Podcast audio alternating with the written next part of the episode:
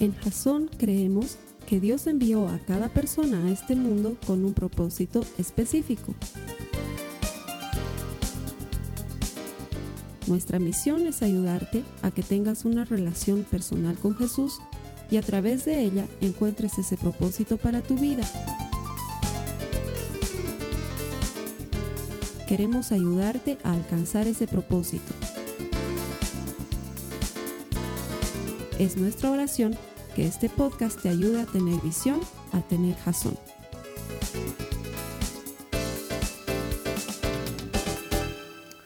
Bienvenido a una segunda semana de Jason TV, una serie en la que estamos utilizando series de televisión como metáforas a partir de las cuales te vamos a enseñar principios y valores que están extractados 100% de la palabra de Dios. Bienvenido. Es un gusto para nosotros que te hayas conectado. Todo esto que hacemos lo hacemos para ayudarte a desarrollar una relación personal con Jesús porque estamos seguros de que todo el que encuentra a Dios encuentra vida. Todas las semanas, durante ocho semanas vamos a estar compartiendo esta serie, pero no te voy a dar la tracalada de prédicas que hemos dado la anterior semana, porque cuando esté llegando la semana 8 voy a decir, semana 1, semana 2, va a durar toda la prédica, el resumen de todas las semanas, así que me voy a dedicar solamente a hablar un poquito de la anterior semana y solamente te voy a anunciar lo que viene la siguiente semana y pare de contar, son ocho semanas de series de televisión. Esperamos que no sea solamente entretenido, pero nuestro objetivo principal es que te ayude a abrir los ojos a una realidad en la que Dios está llamando y quiere llevarte a una relación personal con Él. La semana pasada, si ustedes recuerdan bien, hemos hablado sobre una serie que se llamaba Breaking Bad, ¿sí? Breaking Bad es una serie en la que nos cuentan de un hombre que decide hacer cosas malas de buenas a primera. Y, esto es porque tuvo una cosa terrible, le, atacó un cáncer incurable y no encontró mejor idea que empezar a traficar con, con drogas para dejarle dinero a su familia y su vida termina trágicamente. De hecho, hay algunos que me han reunido y me han dicho, me has contado el final, Carlos Alberto. ¿Qué esperaban? Tengo que contarles lo que está pasando para poder ilustrar lo que vamos a hacer. Y esa serie nos dejaba con una cosa ahí eh, que deberíamos haberla trabajado, porque ¿cómo hacemos para no entrar en ese estrecho camino en el que de a poco, de a poco nos vamos alejando más y nos vamos alejando más y nos vamos alejando más de Dios? Y creo que el gancho perfecto es la serie con la que vamos a arrancar esta semana. Esta semana la predica se llama The Walking Dead. Es una serie que trata sobre muertos vivientes. Sí, sé que no es un tema muy popular entre muchas personas porque para muchas personas suena a miedo, pero es una cosa característica de la narrativa de la humanidad desde principios de la vida. ¿sí? Esa idea de que los muertos vuelven a la vida. Y esta serie comienza con un policía que se llama Rick Grimes. Rick Grimes, en el cumplimiento del deber, es baleado en una, en una balacera con unos, con unos forajidos y cae en coma y lo tienen que meter al hospital y mientras él estuvo en coma, no sabemos qué ha pasado. Pero cuando vuelve a reaccionar del coma unos meses más tarde, se encuentra con que el mundo está bastante diferente de como él lo recordaba, porque además de que no hay nadie en la clínica que lo está atendiendo y que las paredes están baleadas y llenas de sangre y cosas así, eh, hay una puerta en la que dice no abran porque hay muertos ahí adentro. Eh, sale y se encuentra con la extraña realidad de un mundo post-apocalíptico en el que los muertos han vuelto a la vida. Y de eso se trata la serie. Ahora, uno diría, ¿y qué tiene de interesante? Eh, bueno, la verdad es que no se trata de los muertos, se trata de la relación entre los que han quedado con vida y se ve lo terrible que es el ser humano eh, en situaciones de emergencia y lo mezquino y lo egoísta que puede ser. Pero Contrario a lo que cualquiera podría pensar que yo le voy a predicar hoy porque tengo que predicar de muertos vivientes, todos van a pensar y van a decir, muertos vivientes con Biblia, como que no le capto. Ah, muertos vivientes. Seguramente vas a hablar de esos que andan amargados por la vida. Y que parece que estuvieran vivos, pero en realidad están muertos. O seguramente, Carlos Alberto, vas a predicar de esos que están deprimidos, que tienen todas las razones para estar felices, pero andan como muertos por la vida amargados. O seguramente me vas a predicar, Carlos Alberto, de esos que son incapaces de perdonar y que como no pueden perdonar, están vivos, pero en realidad andan como muertos, sin esperanza y sin vida. Pero la verdad es que no te voy a predicar de nada de eso. No te voy a predicar de ninguno de esos muertos. Te voy a predicar de otra cosa que espero te sorprenda tanto como a mí. Cuando tenía unos veintitantos años, eso quiere decir hace un par de años atrás, conocí una banda de música cristiana que se llamaban, porque ya esa banda no existe, se llamaban Muertos una vez. O sea, de todas las bandas extrañas que había escuchado, porque hay bandas cristianas que tienen nombres extraños, pero esta sí que me pareció, de hecho me compré el disco porque el nombre me pareció extrañísimo. No había escuchado nada de ellos. Llegué a la tienda de libros y veo que estaban ahí, estaba Marcos Witt, estaba Jesús Adrián Romero, estaba Edgar Lira, estaban todos los supercampeones de la farándula cristiana y había un disco ahí que decía Gamaliel y muertos una vez. Y dije, ¿cuándo se han muerto? Qué título más increíble. Entonces me lo compré, me lo llevé a mi casa y se transformó en una de mis bandas favoritas. Al principio no tenía idea de qué se trataba esto de muertos una vez y me parecía que era un nombre poco cristiano para una banda. Probablemente podrían ponerse algo así como vivos para el Señor o alguna cosa así, pero muertos una vez era súper raro. Hasta que una vez indagando en internet me encuentro con la explicación de Gamaliel Morán, que era el líder de la banda y que contaba por qué se llamaban muertos una vez. Y menciona una cita en Romanos 6 que te quiero compartir. Si estás conmigo en las notas, por favor, es Romanos 6 del 1 al 11 para los que están conectados por primera vez. Debajo de mí en la pantalla aparece un botón enorme donde puedes acceder a una Biblia en línea y vamos a leer lo que dice Romanos 6 del 1 al 11. Es una cita un poco larga, pero vale la pena leerla. El énfasis lo pongo yo para que entendamos por qué estamos predicando de esto hoy en la mañana. Dice, ahora bien, ¿deberíamos seguir pecando para que Dios nos muestre más y más su gracia maravillosa? Esto lo comienza a decir Pablo porque un capítulo antes dijo, donde abundó el pecado, sobreabundó la gracia. ¿Sí? Entonces comienza con esto y sigue diciendo, por supuesto que no. Nosotros hemos muerto al pecado. Entonces, ¿cómo es posible que sigamos viviendo en pecado? ¿O acaso olvidaron que cuando fuimos unidos a Cristo en el bautismo, nos unimos a Él en su muerte? Pues hemos muerto y fuimos sepultados con Cristo mediante el bautismo. Y tal como Cristo fue levantado de los muertos por el poder glorioso del Padre, ahora nosotros también podemos vivir una vida nueva dado que fuimos unidos a Él en su muerte, también seremos resucitados como Él. Sabemos que nuestro antiguo ser pecaminoso fue crucificado con Cristo para que el pecado perdiera su poder en nuestra vida. Ya no somos esclavos del pecado, pues cuando morimos con Cristo, sabemos que también viviremos con Él. Estamos seguros de eso, porque Cristo fue levantado de los muertos y nunca más volverá a morir. La muerte ya no tiene ningún poder sobre él. Cuando él murió, murió una sola vez a fin de quebrar el poder del pecado, pero ahora que él vive, vive para la gloria de Dios. Así también ustedes deberían, ¿qué dice?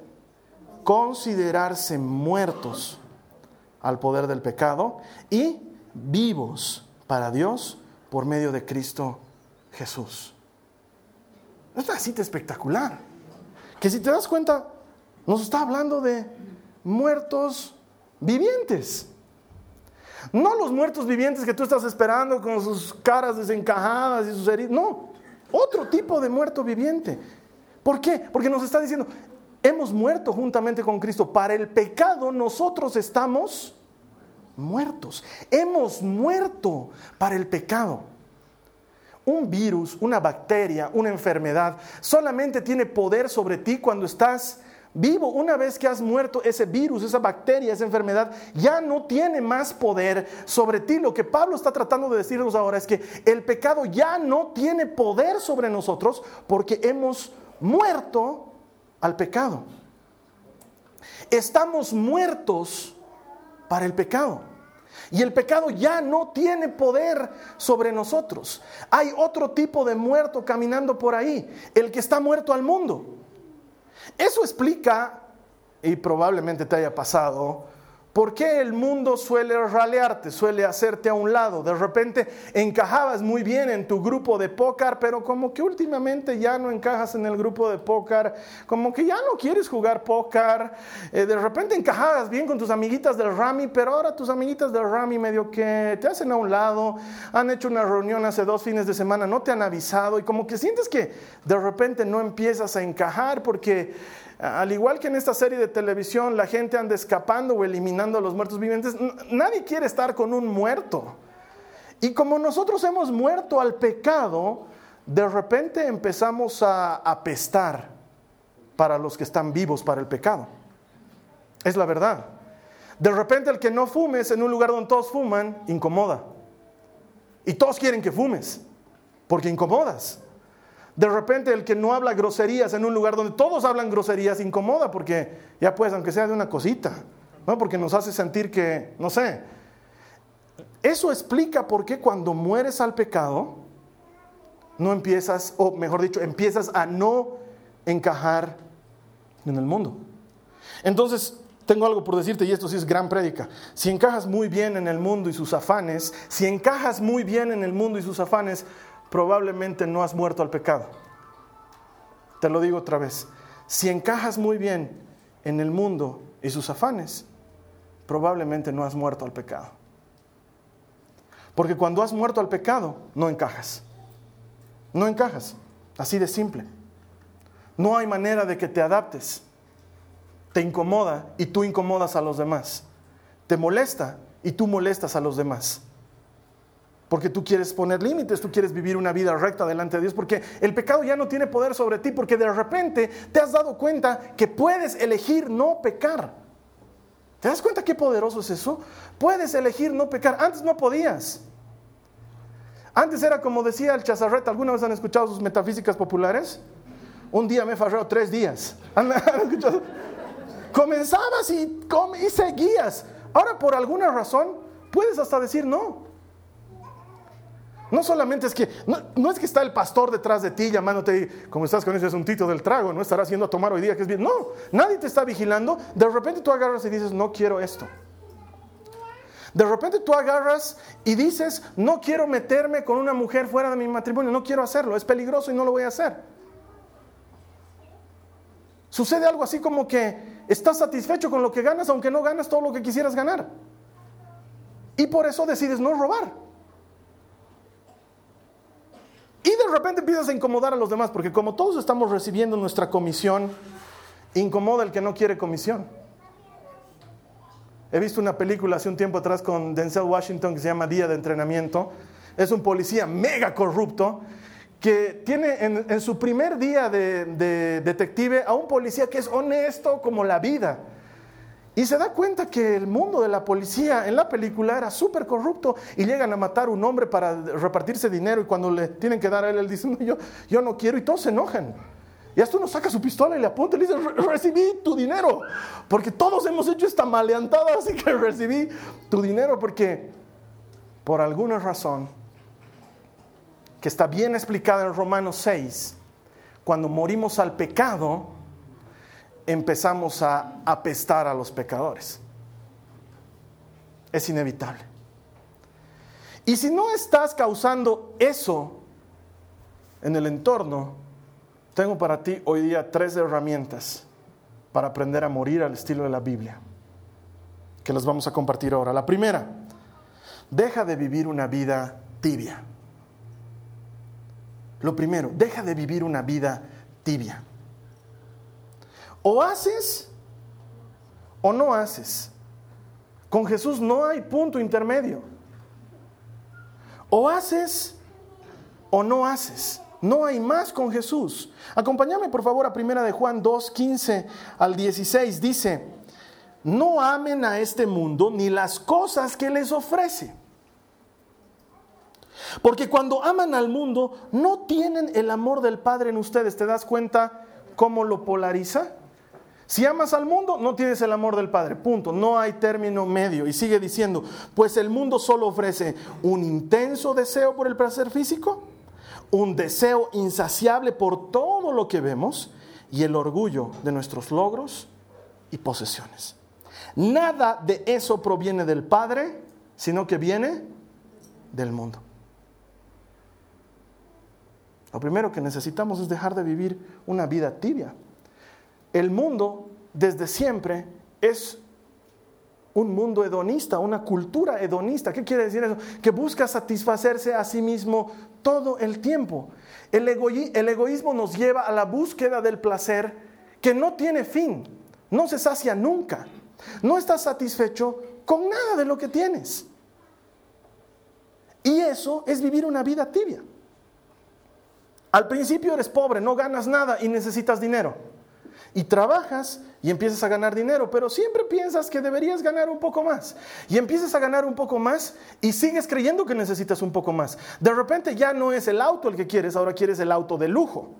Y cuando tienes el auto de lujo, no estás satisfecho porque necesitas un segundo auto de lujo porque tengo que andar en uno de lujo yo y en otro mi esposa no va a estar andando en esa carcacha. Y como ya estoy ganando bien, entonces compro un segundo auto de lujo. Y de repente me doy cuenta que no es suficiente porque necesito que alguien me lo maneje el auto de lujo porque ya me canso. Y de repente empiezas a subir y subir y subir. Y antes no tenías nada y ahora tienes mucho y sin embargo no te es suficiente. Porque hoy quieres comer, pero mañana quieres comer en la Suiza. Porque no te es suficiente. Y eso es lo que nos está diciendo Juan. Eso es lo que te ofrece el mundo. Pero Carlos Alberto, ¿qué tiene de malo ir a la Suiza? Nada de malo. Es más, si alguien quiere invitarme, estoy abierto a conversar. Me parece un gran restaurante. Vamos, de veras. No tiene nada de malo. ¿Dónde está lo malo? En nuestra incapacidad de satisfacernos. Porque queremos más. Y queremos más.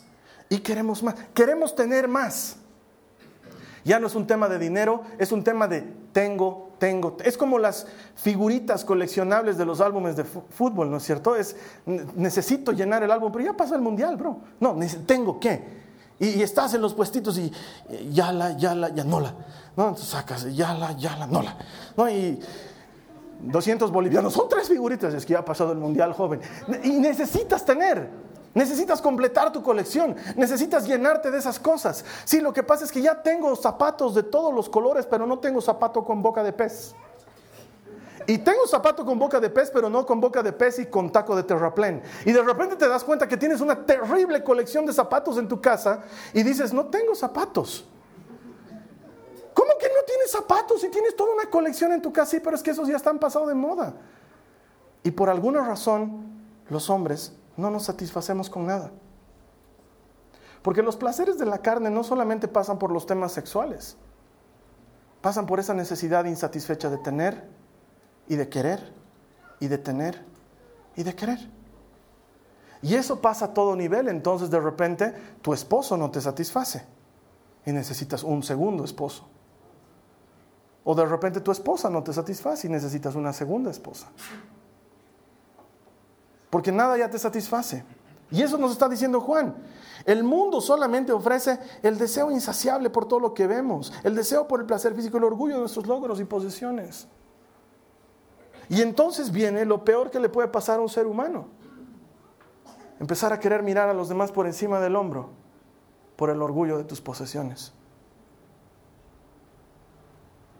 Porque yo soy un Usagastegui Murguía y a mí nadie me mira de, no, ¿quién es Usagastegui Murguía? Ni siquiera sé pronunciar tu apellido, pero por alguna razón, por las cosas que has conseguido y has ganado, empiezas a mirar a la gente como, como si fueran menos.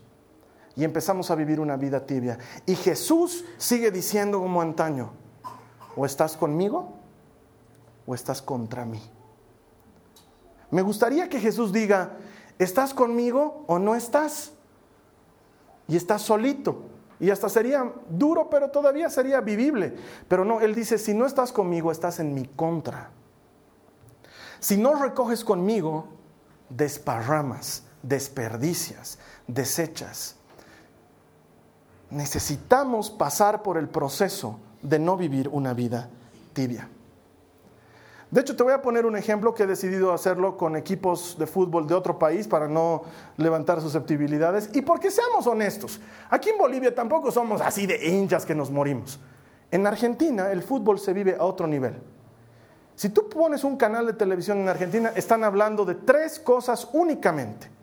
O de farándula, o de su situación terrible en la economía, o de fútbol. No están hablando de otra cosa. Son las tres únicas cosas que les importan. Y en fútbol no son como nosotros. Ah, he visto una publicidad hermosa de la alcaldía donde están mostrando la diversidad paseña y está un bolivarista ahí parado y viene un estronguista por atrás y lo abraza y dice, hemos inventado la rivalidad. En Bolivia, Dios.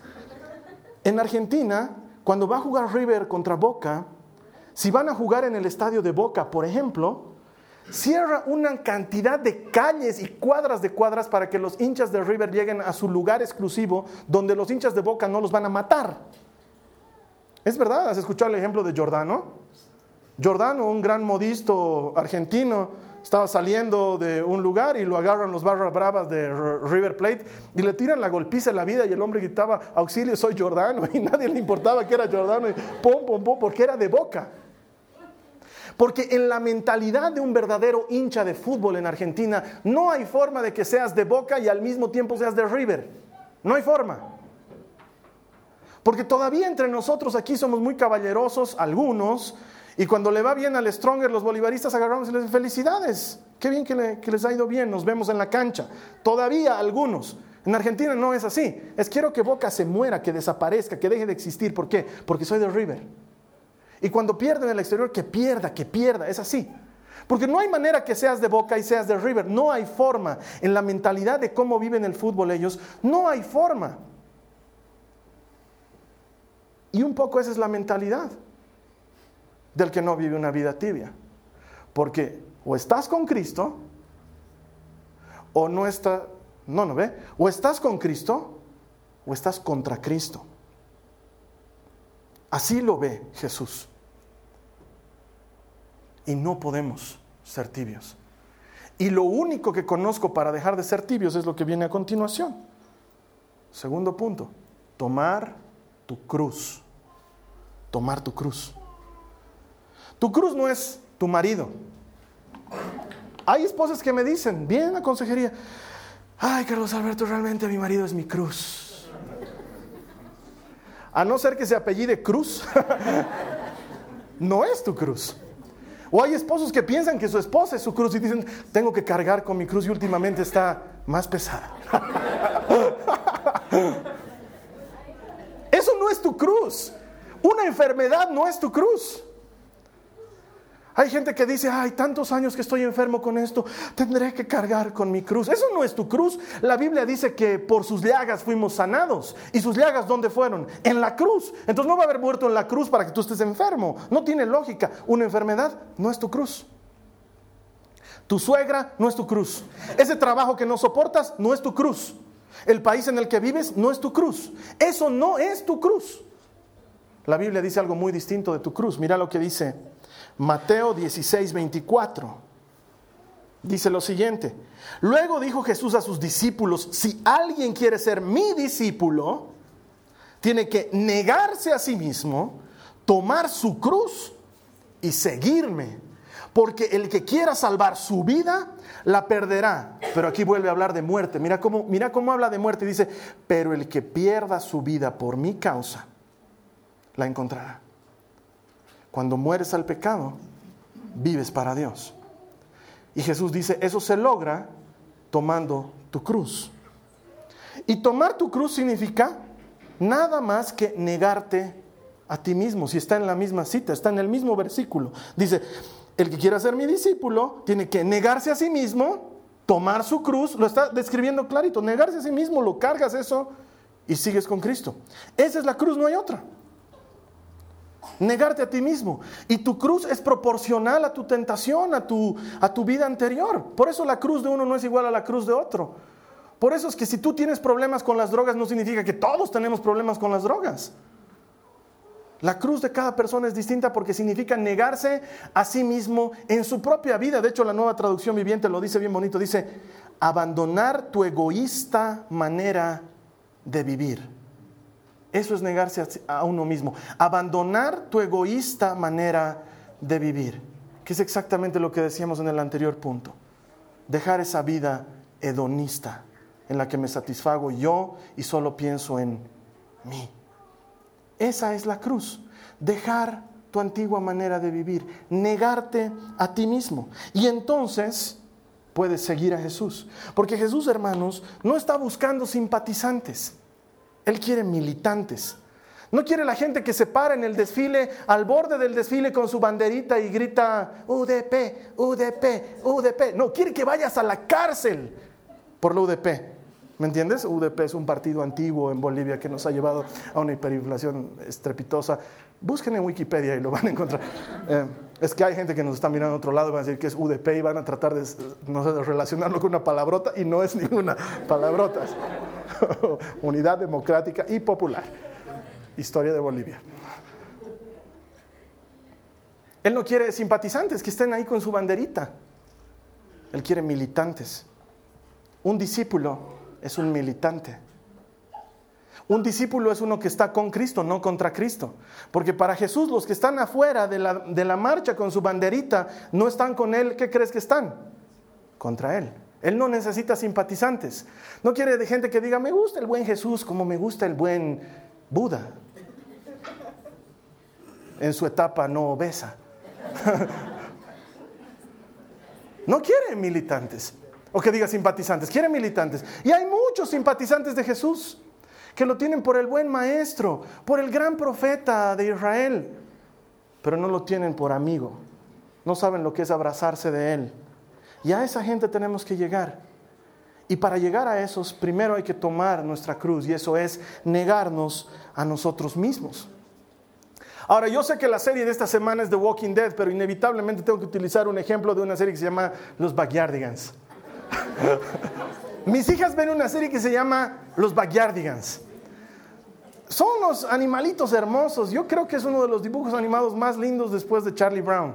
En muchos años no veía algo tan bonito. Y estos Backyardigans son cinco animalitos que tienen una imaginación fantástica y el programa se trata de su imaginación y cómo juegan.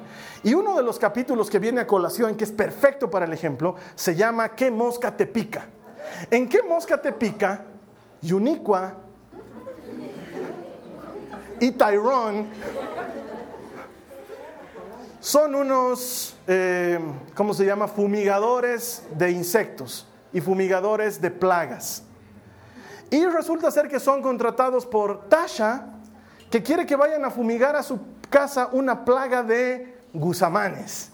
Los gusamanes son unos gusanitos que de solo verlos te los quieres comer de tan adorables que son, pero hay una plaga de gusamanes y van estos a fumigar a los gusamanes. Y todo esto, cuando llegan a su casa, sirve para descubrir que su casa es una mansión y es excesivamente limpia y pulcra. Entonces no pueden evitar decirle a la señora Tasha, señora, su casa es increíblemente limpia. Y ella les dice, por eso necesito que eliminen a los gusamanes, porque quiero entrar al Club Limpín. ¿Qué es el Club Limpín? El Club Limpín está a la cabeza de Pablo, que es el señor Limpín, que solamente deja entrar a su club a los que son excesivamente limpios. Y el prerequisito para ser del club limpín es que tu casa sea un anís. Y para entrar en el club de Jesús hay un prerequisito. Tienes que negarte a ti mismo. No es algo optativo. No es algo que hoy día tengo ganas de negarme a mí mismo, pero mañana me doy rienda suelta a mis placeres. Hoy es domingo y me porto bien, pero mañana lunes agárrense porque no saben lo que les va a pasar, ¿no? El prerequisito para entrar en este club es negarte a ti mismo. Lo dice Jesús. El que quiera ser mi discípulo, niéguese a sí mismo. Cargue con esa cruz. Sígame. Funciona así con Jesús. Y probablemente ahorita alguien me esté diciendo, Carlos Alberto, qué grave nos las estás poniendo. Y tengo que decirles que no soy yo, es Jesús. Él nos las ha puesto grave a todos. Porque eh, nos gusta el Evangelio light en el que Jesús nos pide un poquito, pero no nos pide tanto. Nos pide que le amemos, pero no pide que dejemos esto, que dejemos el otro. Y la verdad es que Jesús está diciendo, o eres mi discípulo o eres mi enemigo. No hay más aquí. Y la única fórmula es morir. La única fórmula es morir. El tercer punto dice, morir para vivir. No hay otra manera. No lo digo yo, lo dice Jesús en Juan 12, 24 y 25. Dice, ciertamente les aseguro que si el grano de trigo no cae en tierra y muere, queda solo. Pero si muere, produce mucho fruto. Y alguien hasta ahí podría decirme, pero Jesús estaba hablando de él, él era el grano de trigo, él iba a morir. No, no, no, mira, sigue hablando y dice, el que se apega a su vida la pierde. En cambio, el que aborrece su vida en este mundo, la conserva para vida eterna. Entonces, ¿de dónde se sacó Pablo el tema este de que había que morir al pecado? De Jesús himself. Él es el que dice, el grano de trigo tiene que morir para dar fruto. Morir al pecado, morir a esta vida, morir a los apegos que tienes aquí. De hecho, me hace recuerdo una canción muy antigua que si eres cristiano de muchos años, la debes conocer. Dice, entre tus manos está mi vida, Señor. Qué profundo. Entre tus manos pongo mi existir. Hay que morir para vivir. Entre tus manos confío mi ser.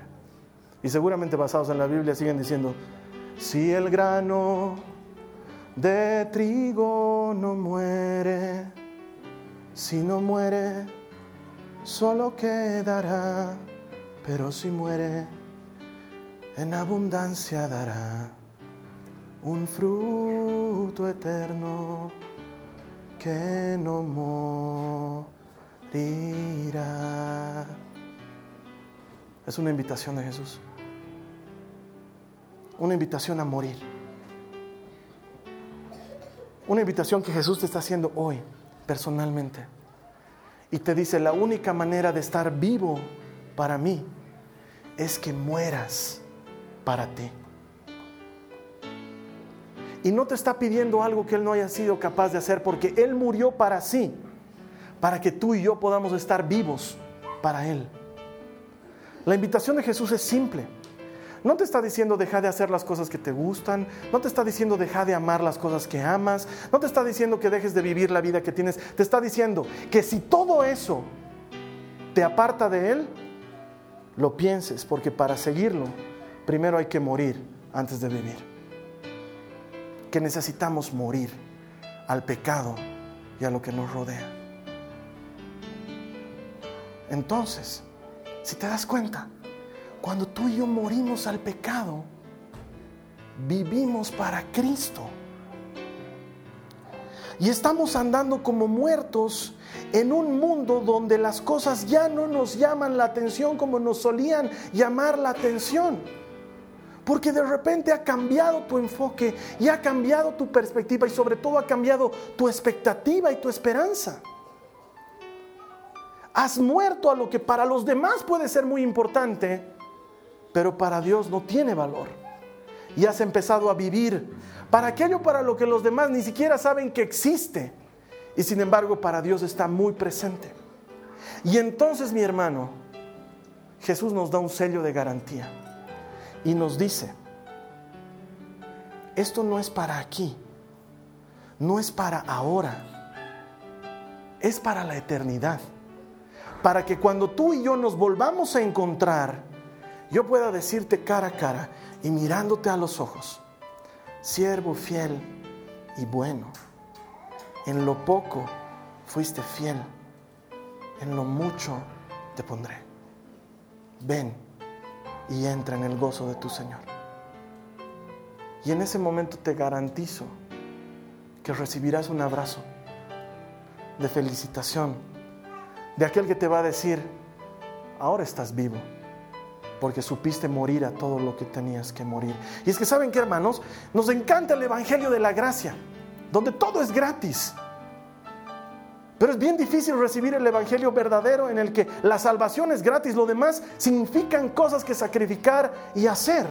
Y en este caso, dejar de vivir una vida tibia, tomar tu cruz y morir son los requisitos para estar vivos delante de Dios. Y entonces te puedo asegurar que cuando has muerto al pecado, tú y yo somos un muerto viviente más caminando por ahí. Y no esperes que el mundo le guste. No esperes que el mundo lo acepte. Cuando eres un cristiano de verdad, vas a causar incomodidad en tu entorno. Lo que le pasa a cualquier triste y llano zombie que anda caminando por ahí. La siguiente semana vamos a hablar de la amistad. La amistad es algo que Dios ha diseñado, es algo que quiere que disfrutemos. Te doy gracias por haber compartido con nosotros y te invito a que ahí donde estás pases un momento con el Señor, le entregues tu corazón y decidas morir a ti mismo. Te aseguro que si mueres a ti mismo, la Biblia promete que estás vivo para Dios. El que se apega a este mundo y esta vida la perderá, pero el que muere por causa de Cristo, ese, ese vive para siempre delante de Dios. Ha sido un gusto compartir contigo esta semana. La siguiente semana vamos a estar compartiendo sobre amistad. Todavía nos quedan seis semanas más de Jason TV. Te voy a esperar aquí la siguiente semana en línea. Que Dios te bendiga. Muchas gracias. Esta ha sido una producción de Jason Cristianos con Propósito. Para mayor información sobre nuestra iglesia o sobre el propósito de Dios para tu vida, visita nuestro sitio web www.jason.info. Allí encontrarás muchos recursos para animarte en tu relación con Dios, enseñanzas, nuestro blog, prédicas y mucho más. Te lo deletreamos www.jazon.info. También puedes visitarnos en nuestro sitio en Facebook www.facebook.com barra Que Dios te bendiga abundantemente. Muchas gracias.